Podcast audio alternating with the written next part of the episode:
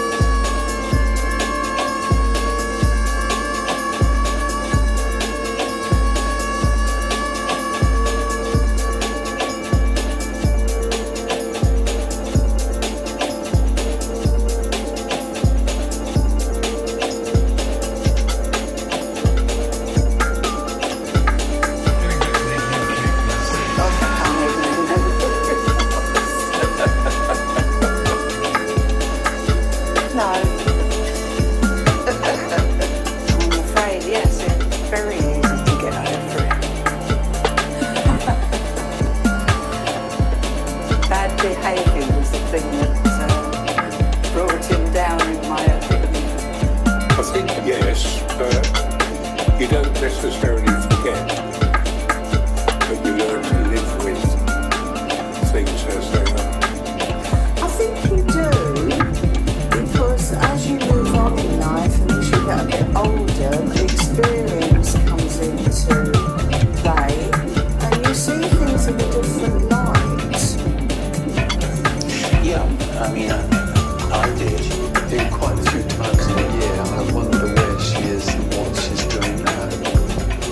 not being faithful to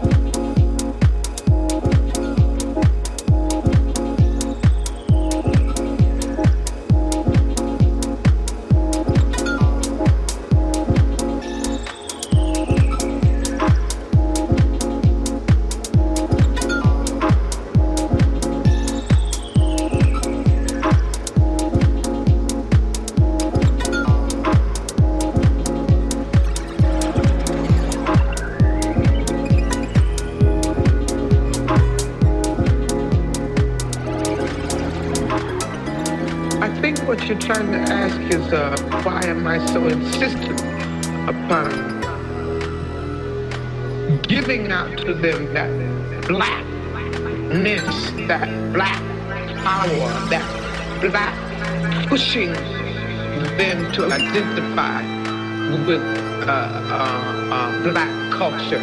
I think that's what you're asking. I have no choice over in the first place. To me, we are the most beautiful creatures in the whole world, black. I mean, and I mean that in every every sense uh, outside and inside. And to me, we have a culture that uh, is surpassed by, by, by, by no other civilization. We don't know anything about it. So again, I think I've said this before. My, my job is to somehow make them curious enough or persuade them by hook or crook to get more aware of themselves and where they came from and what they are into and what is already there, just to bring it out. This is what compels me to compel them. And I will do